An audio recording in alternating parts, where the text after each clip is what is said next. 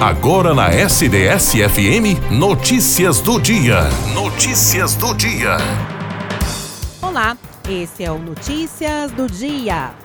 A Câmara de São Carlos rejeitou por oito votos a três um projeto de lei para instituir a obrigatoriedade do comprovante de vacina contra a Covid-19 para o acesso aos estabelecimentos comerciais, cinemas, academia e outros ambientes fechados no município.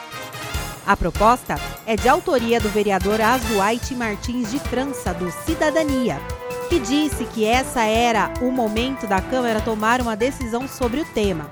A proposta é de autoria do vereador Azuaite Martins de França, do Cidadania, que disse que esse era o momento da Câmara tomar uma decisão sobre o tema.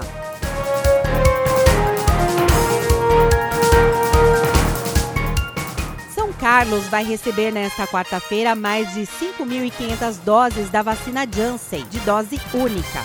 As vacinas serão ministradas como dose adicional e primeira dose. De acordo com o Departamento de Vigilância em Saúde, a cidade recebeu 1.040 doses e deve receber mais 4.550 na quinta-feira, totalizando 5.595 doses do imunizante. A vacina já está disponível nos postos de vacinação.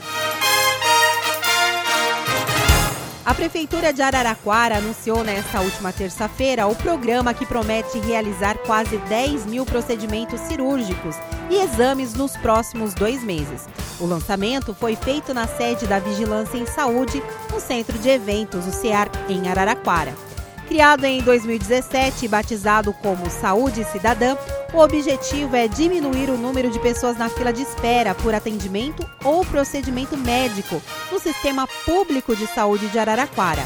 Na primeira fase, a iniciativa será realizada em quase 10 mil procedimentos, como cirurgias gerais, de hérnia e vesícula, ortopédicas, oftalmológicas, urológicas, além de exames de ultrassonografia e ecocardiograma. A Secretaria Municipal de Saúde estuda ainda uma portaria que prevê a inclusão de angioplastia no quadro de procedimentos no mês de janeiro.